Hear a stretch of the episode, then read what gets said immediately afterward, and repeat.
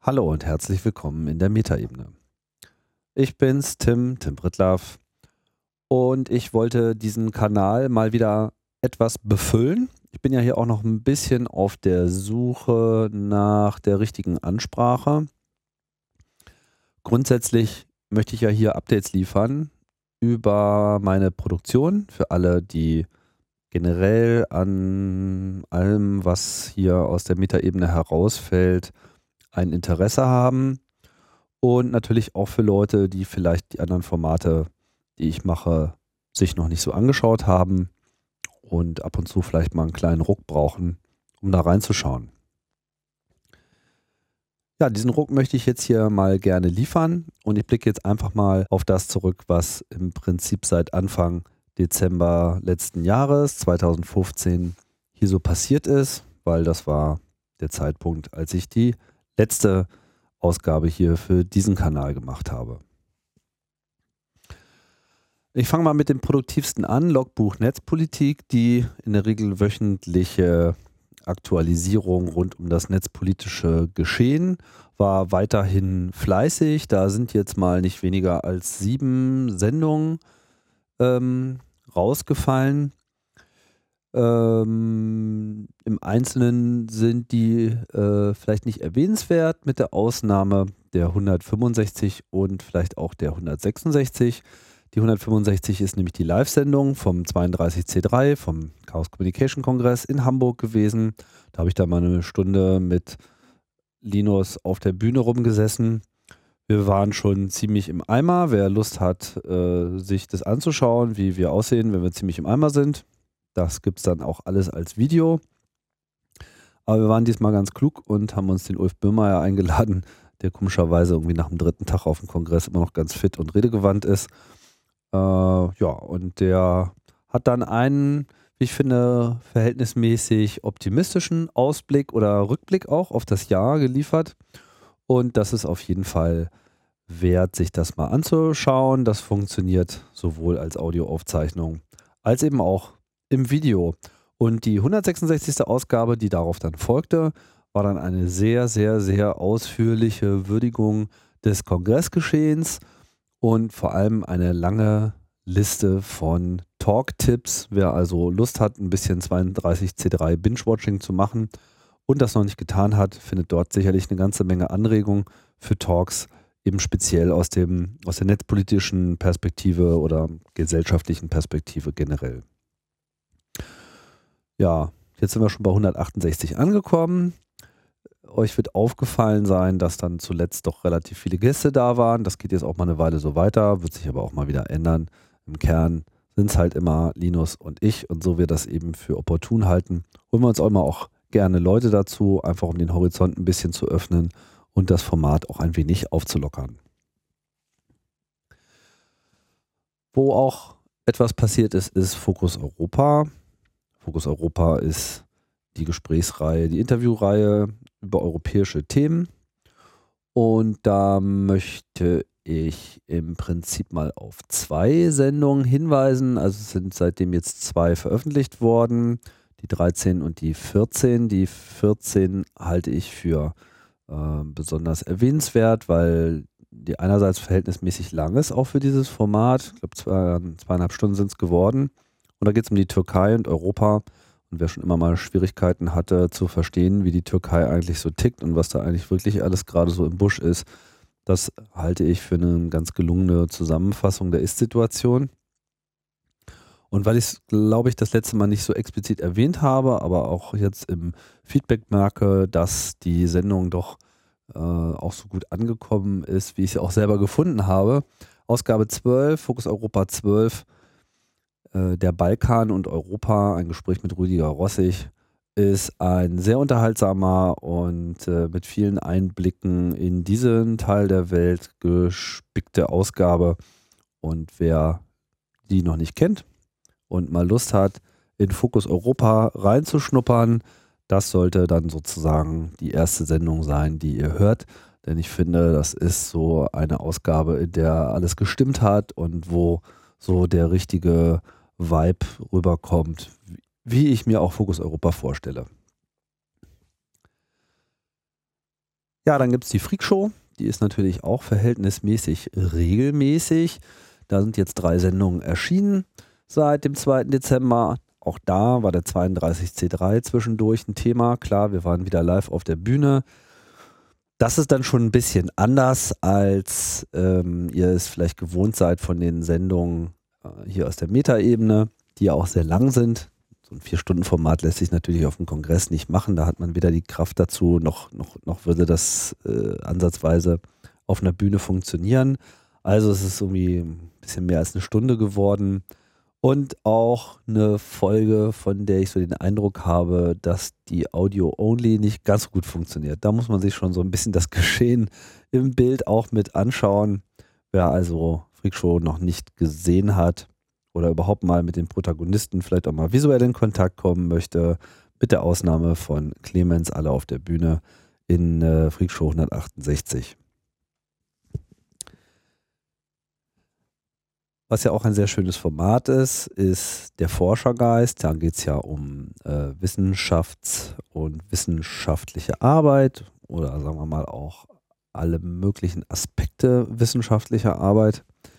Da sind jetzt gerade die letzten beiden Folgen haben mir sehr gut gefallen. Forschergeist 22 widmet sich nämlich dem Thema der äh, digitalen Lehre ein sehr schönes Beispiel von der Universität Marburg äh, durch den Professor Jürgen Handke, der das auch alles schildert, wie er das gemacht hat, Linguistikprofessor, der mal so einen richtigen Einblick gibt an seinen Ansatz, wie man Internet und Lehre an der Universität gut miteinander kombinieren kann.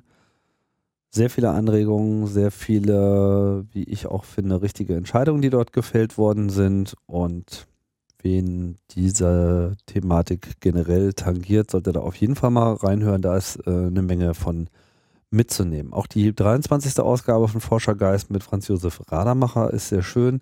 Welt in Balance hieß das. Das ist mal wirklich auch so ein Rundumschlag Welt von oben, wo äh, die Zukunftsprobleme dieses Planeten eine Rolle spielen und natürlich auch, welche Rolle die Wissenschaft in, äh, bei solchen Entscheidungen und solchen Analysen äh, spielen kann.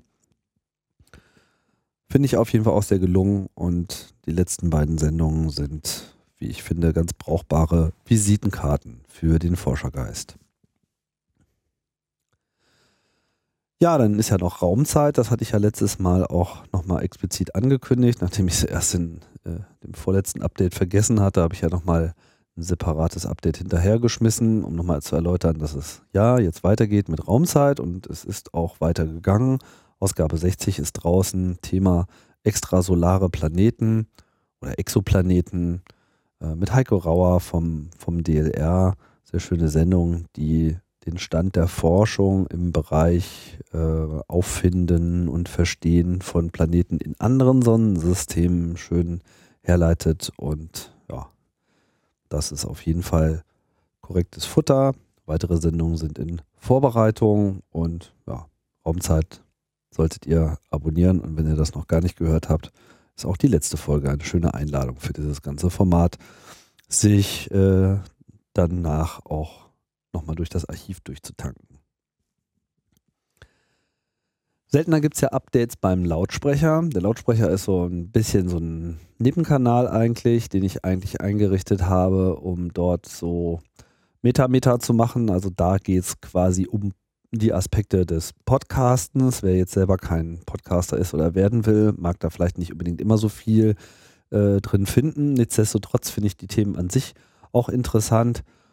Und die letzte Ausgabe mit Sebastian Reimers ist ganz spannend. Der hat ja die Software Studio Link entwickelt, die er auch teilweise auf eigener Hardware laufen lässt. Das ist so eine Art Internettelefon für ja, den Studiobedarf. Das heißt, hier kann man hochqualitative Audioverbindungen über das Internet herstellen und damit eben Studios miteinander verbinden oder eben auch Gäste und Studios miteinander verbinden. Sprich, im Kern eine Alternative zur Verwendung von Skype oder ähnlichen Sachen und hört euch mal die Sendung an, denn der Kanal vom Sebastian ist tatsächlich remote entstanden. Das heißt, er saß bei sich zu Hause und war nur über das Internet bei mir zu Gast und ihr werdet merken, dass da klanglich kaum ein Unterschied festzustellen ist. Das ist also schon mal äh, ein sehr interessanter Effekt. Dazu kommt noch, dass das Ganze dann sogar auch noch über LTE-Netzwerk lief. Also wer geglaubt hat, das könnte ja nicht funktionieren, sollte sich mal Lautsprecher 16 anhören. Hm. Dann werdet ihr eines Besseren belehrt. Ja, ansonsten waren wir halt nicht nur auf dem 32C3 und haben dort Spaß gehabt und haben dort Podcasts produziert, sondern wir haben auch wieder, wie ich schon das letzte Mal angekündigt habe, das Sendezentrum dort gemacht. Das hat dieses Jahr sehr gut funktioniert, war größer als beim letzten Mal, ist viel, noch viel besser angenommen worden. Das Bühnenprogramm war voll, da sind sehr, sehr, sehr viele Programme äh, live entstanden, die auch sehr divers waren. Überhaupt hatte ich so den Eindruck, dass die Wahrnehmung von Podcasts auf dem Kongress deutlich ähm, angestiegen ist oder sagen wir mal, ich glaube, dass die Wahrnehmung von Podcasts schon immer groß war, aber dass das dem so ist, dass es irgendwie auf diesem Kongress doch, glaube ich, viel, viel, viel deutlicher geworden, als das bisher der Fall war. Nicht auch, weil mit methodisch inkorrekt es äh, ein Format auf die große Bühne geschafft hat und dort für einige Furore gesorgt hat. Ja, zum Schluss noch ein kleiner Ausblick. Ähm, so richtig viel anzukündigen gibt es eigentlich nicht, was ich nicht schon gesagt habe. Äh, es wird wirklich bald weitergehen bei Kolophon. Da muss allerdings noch ein bisschen an der Webseite äh, rumgefrickelt werden, weil das Projekt eben dann auch auf meine Infrastruktur umzieht und da ist noch ein bisschen was zu fummeln. Aber es sind schon zwei Sendungen aufgenommen, die kommen dann auch bald raus, sobald die restlichen Arbeiten abgeschlossen sind. Ich habe auch ein paar neue Formate in Vorbereitung. Das wird aber noch ein bisschen dauern. Da gehört dann doch immer einiges dazu. Aber ich bin eigentlich relativ zuversichtlich, dass ich 2016 auch das ganze Podcast-Programm der Metaebene nochmal um das ein oder andere Ding erweitern kann. Ja, und es stehen Kleinigkeiten an, wie die Überarbeitung der Webseite im Allgemeinen, aber das sind so Tätigkeiten, die ich eben nebenbei äh, ohnehin die ganze Zeit mache. Ist immer nicht ganz einfach, gleichzeitig da der Content Jockey zu sein und äh, auch der eigene Systemadministrator. Von daher geht es manchmal ein bisschen langsamer, als es vielleicht allen lieb wäre, aber so ist das nun mal.